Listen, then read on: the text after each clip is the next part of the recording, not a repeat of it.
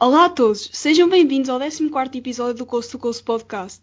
Eu sou a Clara Maria Oliveira e neste programa recebemos o Tiago Serrano, o representante dos Brooklyn Nets nesta temporada.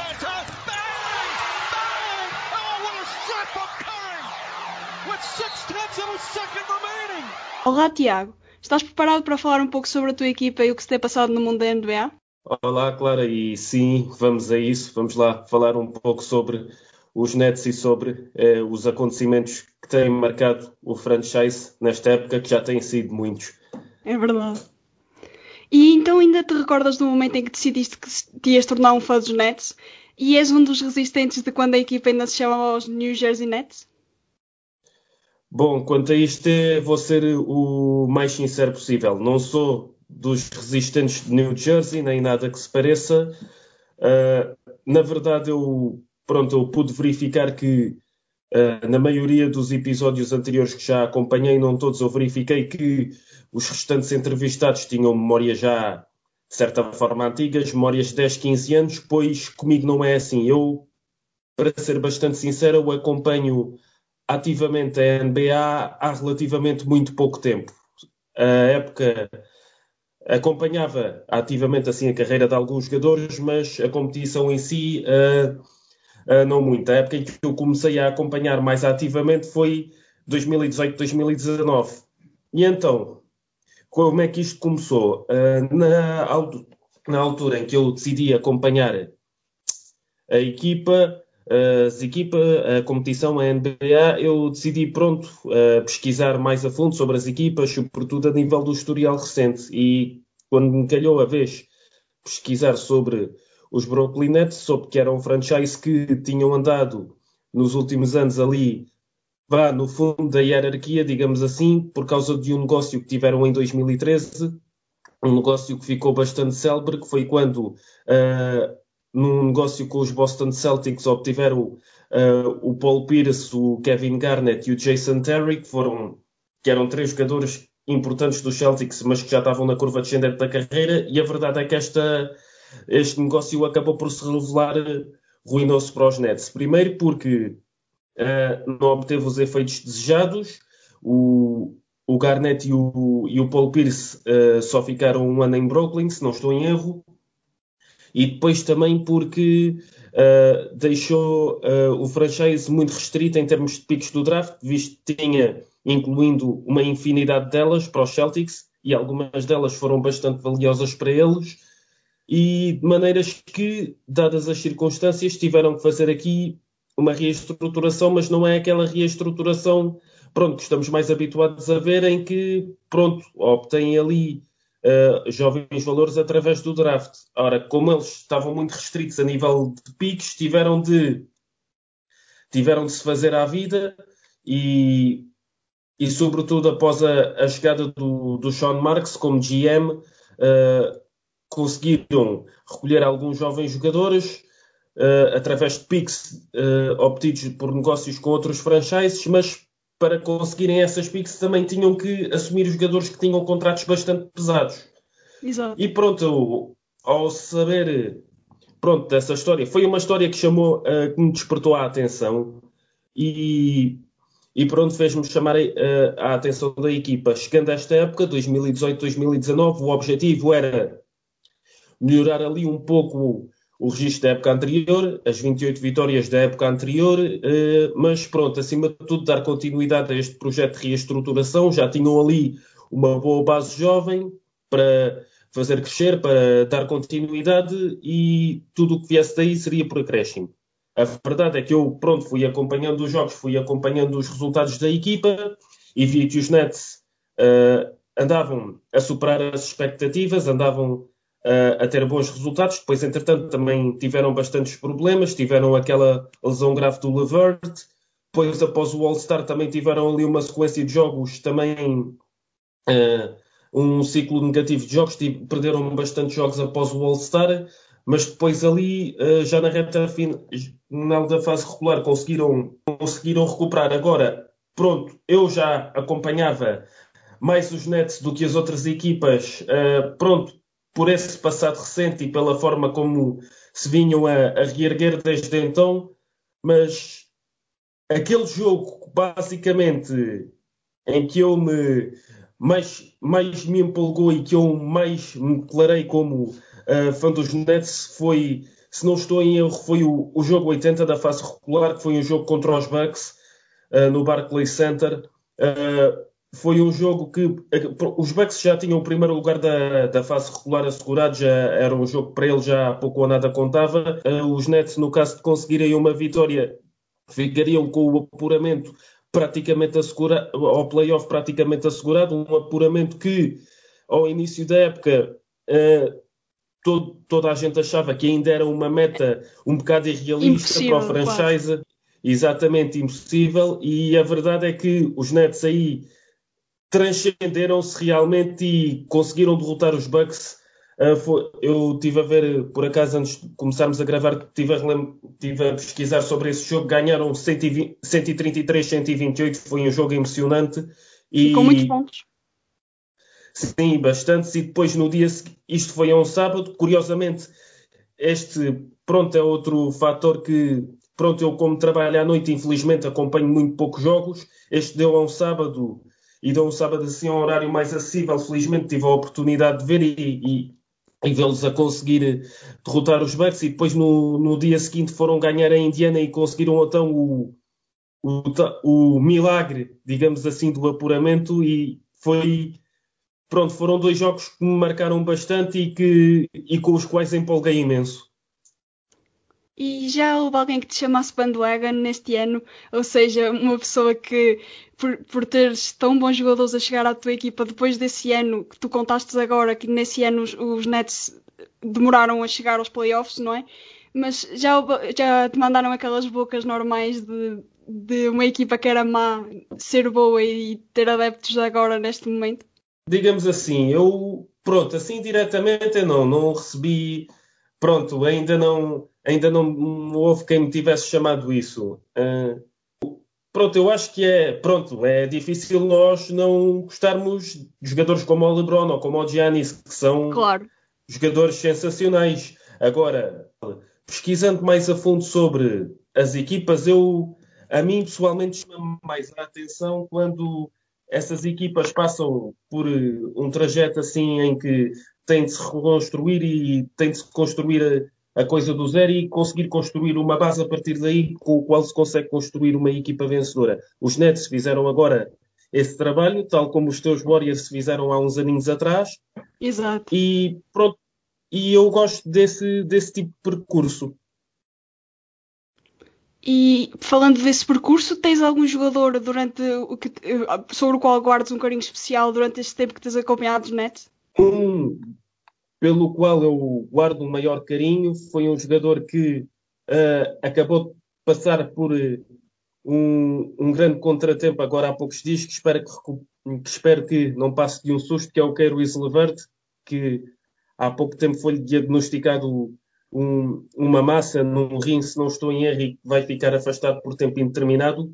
E foi um desses jovens que, que se revelou nos Nets, foi Uh, era uma, uma... pique dos Pakers, era Exato. uma pique dos Pakers, curiosamente, e, e pronto, foi um desses jovens que, pronto, fez parte desta equipa uh, reconstruída dos Nets e que foi crescente. Depois, entretanto, há duas épocas teve aquela lesão grave, uh, conseguiu recuperar ainda a tempo de, de ajudar a equipa a conseguir qualificar-se para os playoffs e pronto.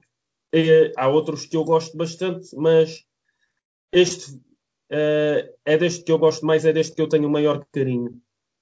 E esperemos que o, que o Carlos Alberto não tenha nada do que de grave, porque talvez esta trade, por muito má que tenha sido para ele, já lhe pode ter salvado a vida.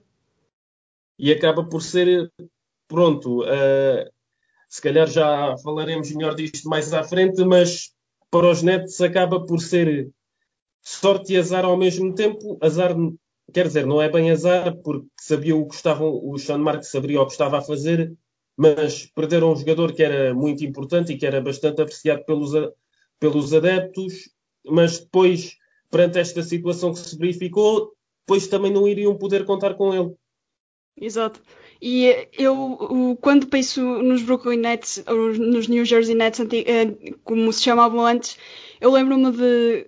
Eu não, não o vi jogar, mas há um jogador que, de, que, que é de um passado mais recente, que, que era o Drazen Petro, Petrovic, que já infelizmente já faleceu, mas era um jogador da uh, Jugoslavo que, que foi um dos primeiros marcadores de 3 pontos na NBA. Antes do, antes do Curry existir, já existia o Petrovic.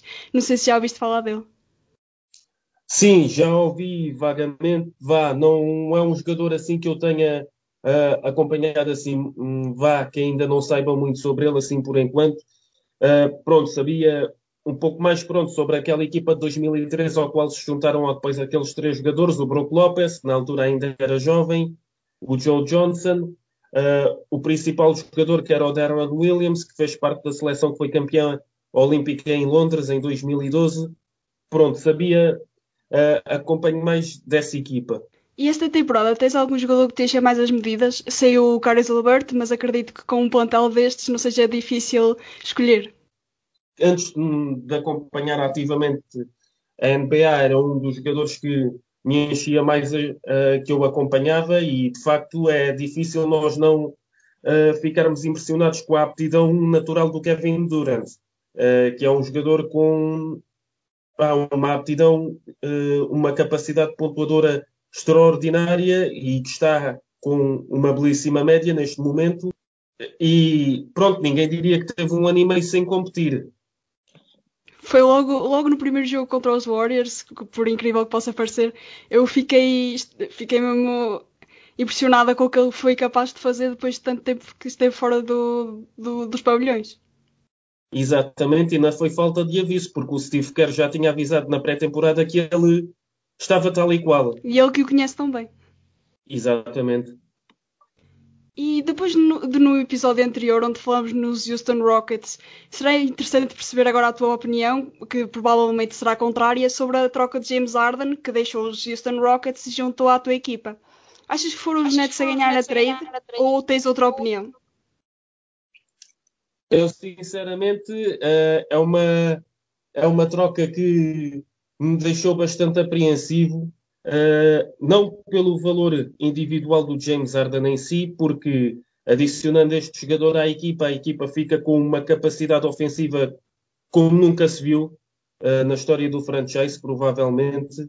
E, mas pronto, tendo em conta já as marcas que ainda existem daquele negócio com os Celtics de 2013 e tendo em conta também o facto de terem abdicado de de picks do draft e de jogadores e de jogadores importantes como o Jarrett Allen, que era outro jogador que gostava bastante, que a troca acaba por envolver um risco no sentido de retirar, no sentido, acima de tudo, de retirar profundidade e de retirar uh, também a principal referência defensiva da equipa, visto que o Kevin Durant, apesar de também sempre se ter destacado nesse lado do campo, uh, tendo em conta a lesão que teve, nesse lado do campo também ainda não deverá dar 100% de garantias.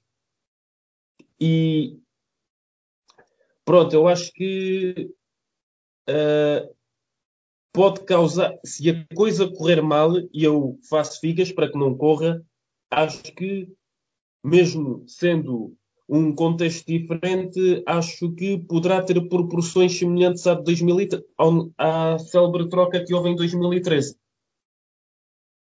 Eu, sinceramente, tenho uma opinião, acho que um pouco diferente, porque acho que nesta trade quem acabou por ganhar foram os Cleveland Cavaliers, com, Sim, depois de receberem o, o Torian Prince, que eu sei que, que, gosto, que gosto muito do Torian Prince, que é uma opinião um pouco ao contrário do que muitos adeptos da NBA pensam. E, e o Jared Allen, como tu referiste, que era um jogador que, que eu já seguia desde a universidade no Texas, porque aquele cabelo é. é toda a gente sabe que ele é. Reconhecível. É, é, é reconhecível, exatamente. exatamente. E agora, passando para o primeiro jogo de James Harden em Brooklyn, que, porque logo na estreia registrou um triplo-duplo e a folha cheia com 32 pontos, 12 ressaltos e 14 assistências. Ontem no, no jogo contra os Bucks um, também encheu a folha e, e eu perguntava-te se achas que o jogador vai renascer em Nova York depois de tantos problemas em Houston. Eu não acho que se trate propriamente de um renascimento, porque o James Harden, naqueles jogos que fez em Houston, mesmo com os problemas todos que vinha a causar, ele pronto, tendo em conta a sua aptidão natural, ele chegava lá e fazia 30, 40 pontos à vontade.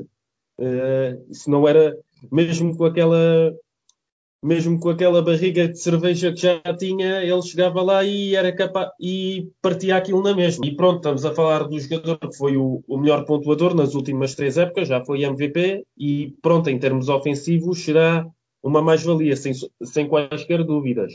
Agora vamos a ver é se uh, será capaz, a nível de balneário, será capaz de se estabelecer aqui uma boa harmonia, uma boa química e que haja boas sinergias entre os jogadores, de modo a fazer com que este se mantenha focado e comprometido com a equipa. Esse será o principal desafio para o Steve Nash. E principalmente com o problema que tem, que tem tido com o Kyrie Irving, porque ainda não se sabe muito bem se ele está mesmo presente na equipa ou se está fora, com a cabeça fora.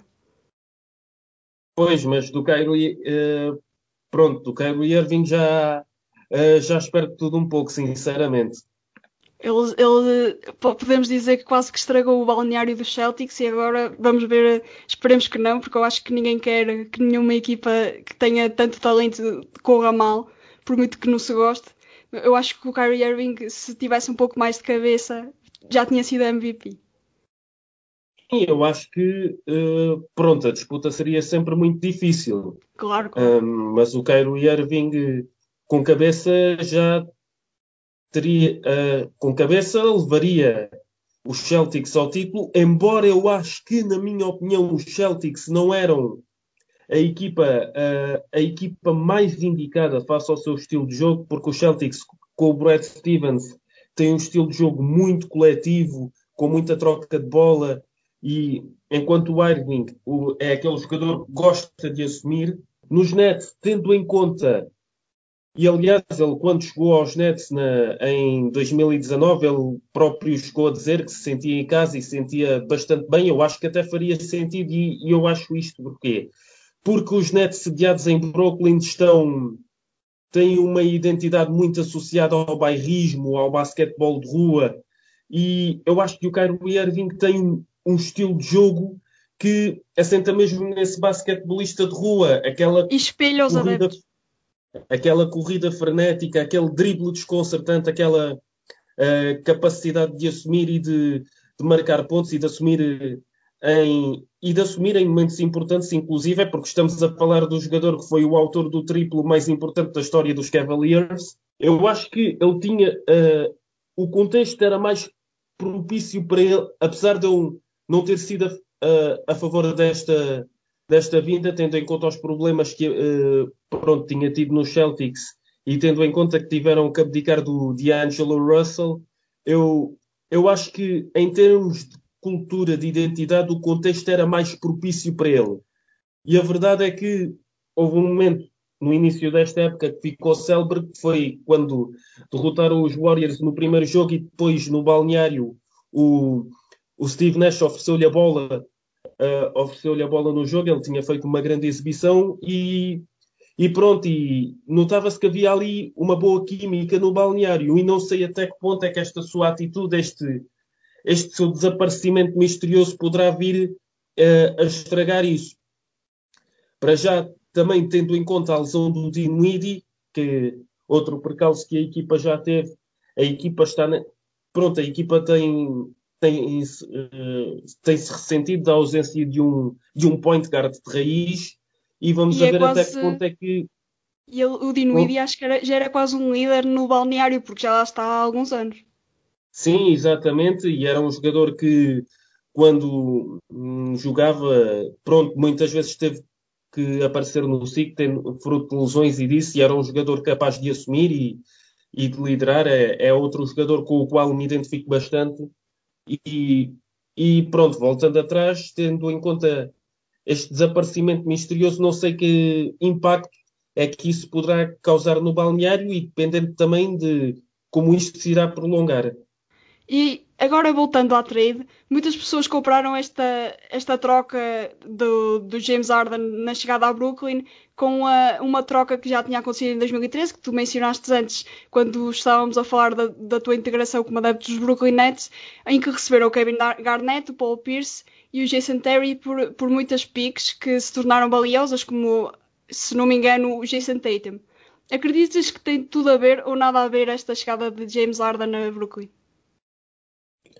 Como já disse, as marcas que essa, que essa troca deixou e que certamente ainda deixa em, em muitos adeptos dos Nets, uh, pronto, de certa forma, ao ver esta troca do Harden, fez-me fez ter um déjà vu, digamos assim. Agora acho que, pronto, como eu próprio já referi, o contexto era diferente por determinadas razões. Primeiro, porque em 2013, pronto, uh, os Nets também estavam ali numa fase em que, pronto, não se encontravam bem e sob a pressão do dono do franchise, que na altura era um russo, o, o GM da altura, o Billy King, uh, fez esta troca e depois estes três jogadores em questão, que eram jogadores consagrados, mas que já, já se encontravam numa fase bastante avançada das suas carreiras e pronto, já, já tinha passado o seu prime. Aliás, como já disse mais atrás, acho o, o Kevin Garnett, depois ao fim do ano, regressou a, a Minnesota. Um, o Paul Pierce depois foi para Washington, onde ainda até fez uma boa temporada. Mas o que é facto é que em 2013, 2014 ainda conseguiram chegar às meias finais da, da Conferência Este, mas depois foi, foi sempre a cair. E a verdade é que depois, uh, sem piques, uh, a situação tornou-se mesmo muito, muito negra para os Nets. Agora, vendo a situação agora, acho que pronto, mesmo perdendo, mesmo perdendo o Torian Prince, que é outro jogador que também gosto e que era importante na rotação, acho que, pronto, mesmo não tendo a mesma base, acho que a equipa tem jogadores que também são capazes de, pronto, dar conta do recado quando serem chamados. O, o DeAndre Jordan, apesar de também já não estar no seu prime, ainda ontem também fez um belíssimo jogo esta noite contra os Bucks e tem, pronto, agora com o Dinwiddie lesionado também é outra situação delicada. Eu acho que o Chiosa poderia ter mais minutos, sinceramente.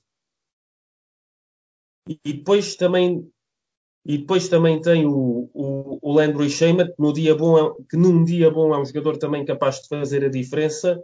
Um, o TLC, que é aquele jogador pelo qual ninguém dava nada por ele, mas que na bolha desatou a fazer pontos como se não houvesse amanhã. Ele, ele em, em Filadélfia uh, era sempre jogador de banco, ninguém dava mesmo nada por ele e chegou a Brooklyn e, e já, já deu muito, muito à equipa. Em Filadélfia, em OKC, em Chicago era, era jogador de garbage time, literalmente. Exato, era só e... não para passar tempo. Sim, e aos, eu, eu, na altura até cheguei a comentar em tom de brincadeira que se houvesse um prémio, um prémio de Bubble MIP, ele ganhava o de caras. Como, tem, uh, uh, como agora, o Damian Lillard ganhou o MVP. E depois tem o Jeff Green que, que nos últimos jogos até foi titular e que pessoalmente até tem, até me tem, até me tem, é um jogador que até me tem surpreendido pela positiva.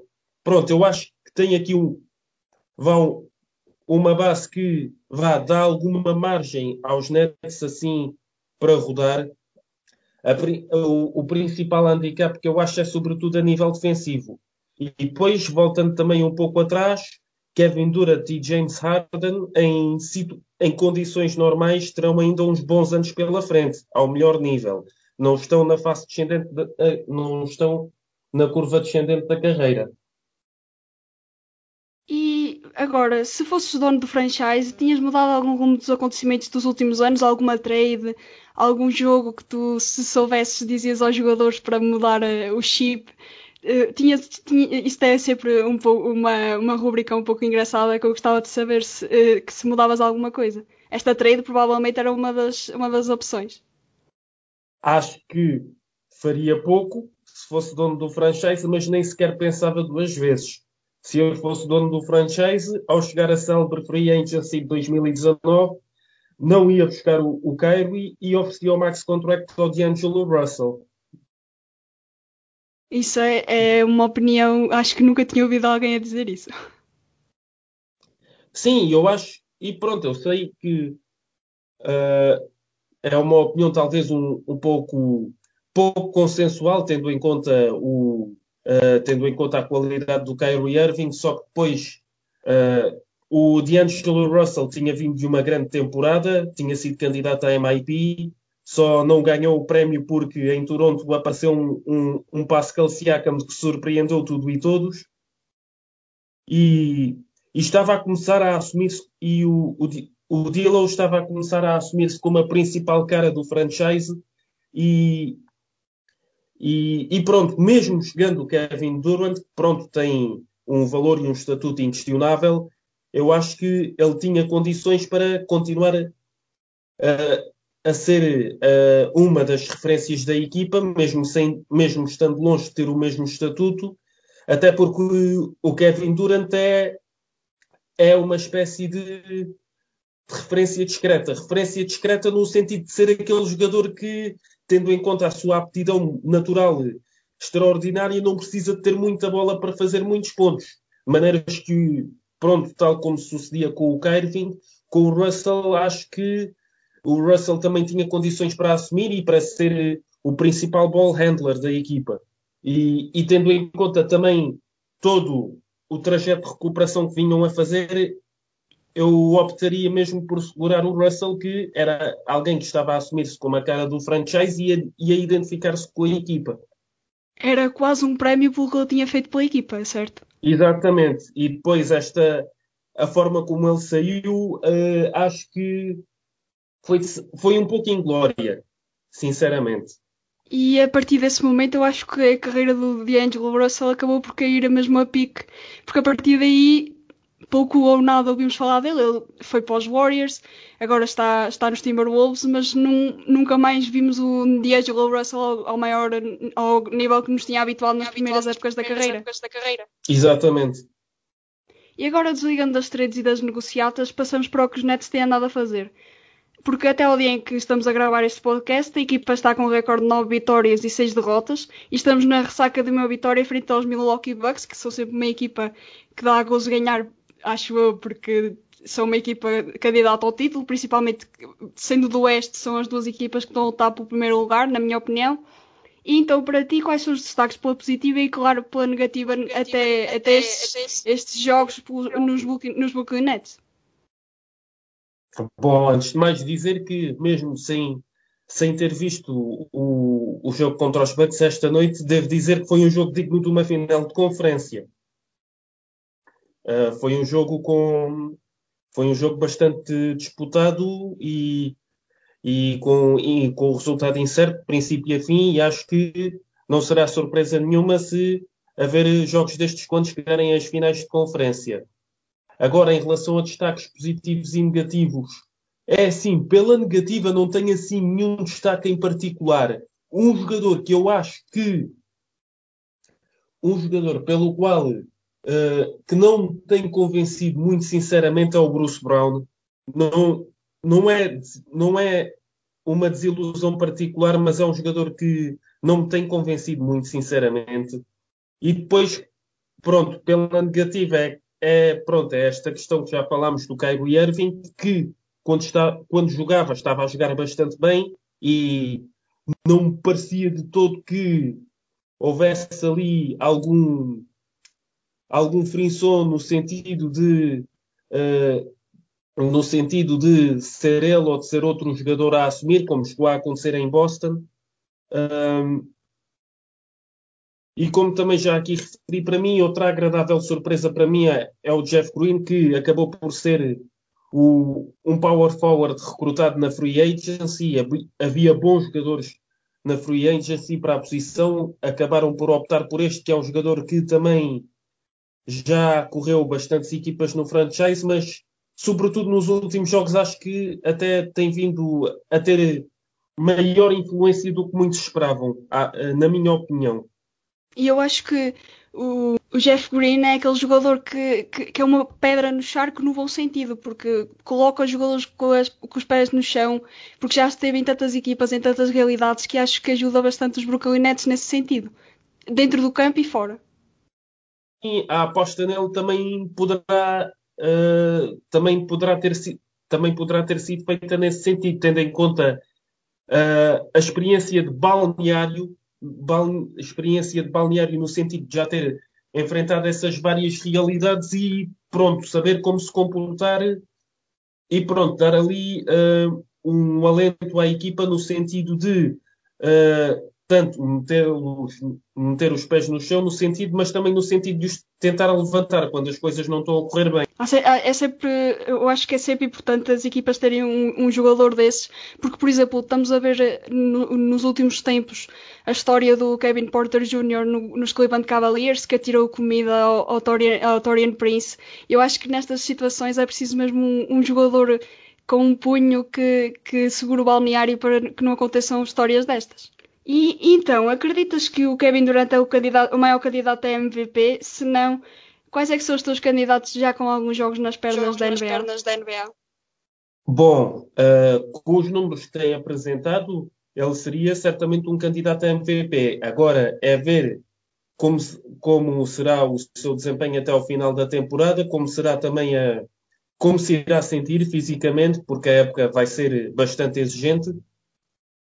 Em relação a outros candidatos, a meu ver, para além do Kevin, há três que também, que a meu ver também estão mais nesta luta, que é o LeBron, o Giannis e um pequeno outsider, digamos assim, que é o Joel Embiid, que tem tido um início de época monstruoso.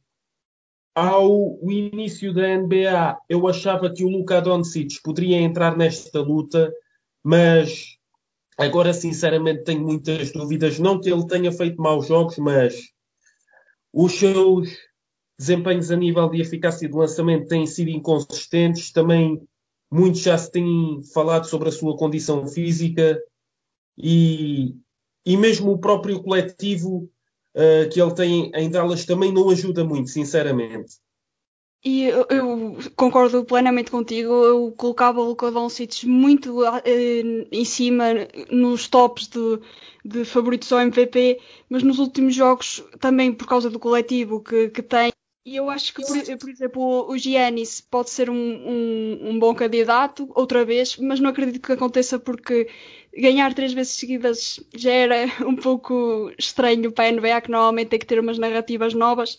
E temos, eu acho que há um jogador que, se tivesse uma equipa boa e não estivesse com um início tão mau, também poderia estar nessa luta, que também é um, um nome que eu coloco como outsider, que é o Bradley Beal dos Washington Wizards. Não sei se concordas. Sim, exatamente. Aliás, eu devo dizer que para mim os Wizards neste momento estão a ser a desilusão da NBA neste momento eu colocaria os Wizards e os Toronto Raptors, não Sim, tanto, exatamente. mas também, também acho que os Toronto Raptors me estão a desiludir um pouco neste início da NBA. E tens mais alguma, continuando nesta senda das desilusões, tens mais alguma? Pronto, eu, pronto passando por aí, acho que uh, têm sido essas, sobretudo um, os Wizards e os Raptors. Os Raptors, porque apesar dos bons desempenhos de alguns jogadores, o Chris Boucher, o Boucher tem tido um, um, início de época muito interessante. Apesar da evolução de alguns jogadores, não, não está a haver aquela, aquela continuidade ao trabalho que foi feito na época anterior, onde saiu o Kawhi, saiu Kawhi Leonard, conseguiram conseguiram manter-se competitivos e ser uma, uma, das, uma das principais equipas do, do Oeste e esta época eles claramente perderam terreno. E em relação aos Washington Wizards, que com a chegada do Russell Westbrook, eu vi o primeiro jogo deles na temporada contra os, contra os Sixers, eu achava que eles iriam melhorar, achava que eles tinham condições para chegar aos, aos playoffs, não ainda para ser das principais equipas do Oeste, porque têm pouco banco, mas também não esperava de todo que tivessem um desempenho como o que têm vindo a ter até ao momento.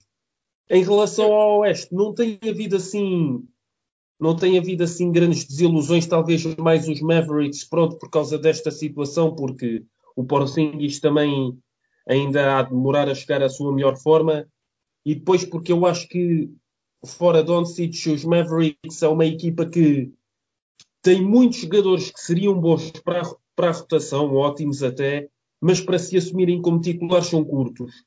E eu, eu acho que, uh, indo ao Oeste, eu acho, uh, indo de costa a costa, como é o nome deste, deste, deste programa, eu acho que os Denver Nuggets não me estão a, uh, a dar tanto, tantos sinais positivos neste início da temporada, porque depois de terem chegado tão longe na bolha, provavelmente o cansaço, porque se formos a ver, não tiveram assim muito tempo de, de descanso até desde que foram eliminados na, na, finais de Conferência Oeste contra os Lakers até agora, e isso também pode ser um, um fator que não ajude estas equipas que chegaram mais longe e que dê um alento às equipas que, que já, já há muitos, muitos meses que não competiam.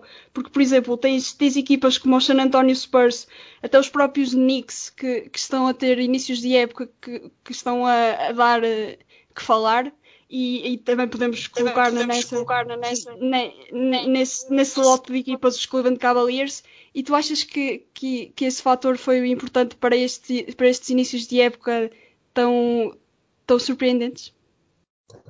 Sim, eu acho que é uma possibilidade a ter em conta. Aliás, em relação a isso que, a, que, a, que aconteceu aos Nuggets, apesar de pronto, não achar que, estarem, que estão propriamente a desiludir, acho que não estão assim tão fora dos objetivos quanto, uh, quanto, quanto pode parecer. Eu acho que o mesmo também se aplica a Miami, aos Miami Heat, que também têm tido um início assim inconsistente, digamos assim. Já tiveram jogos muito bons, mas também já tiveram outros em que estiveram irreconhecíveis uh, e essa situação da bolha e do pouco tempo de descanso poderá também ter um, acredito seriamente que tenha uma séria influência. E o mesmo se aplica a estas equipas que não estiveram na bolha e que agora andam a ter inícios de época acima da média, que foram, foram essas que tu falaste e que eu acho que estão a ser as principais surpresas até ao momento, em boa parte devido a isso.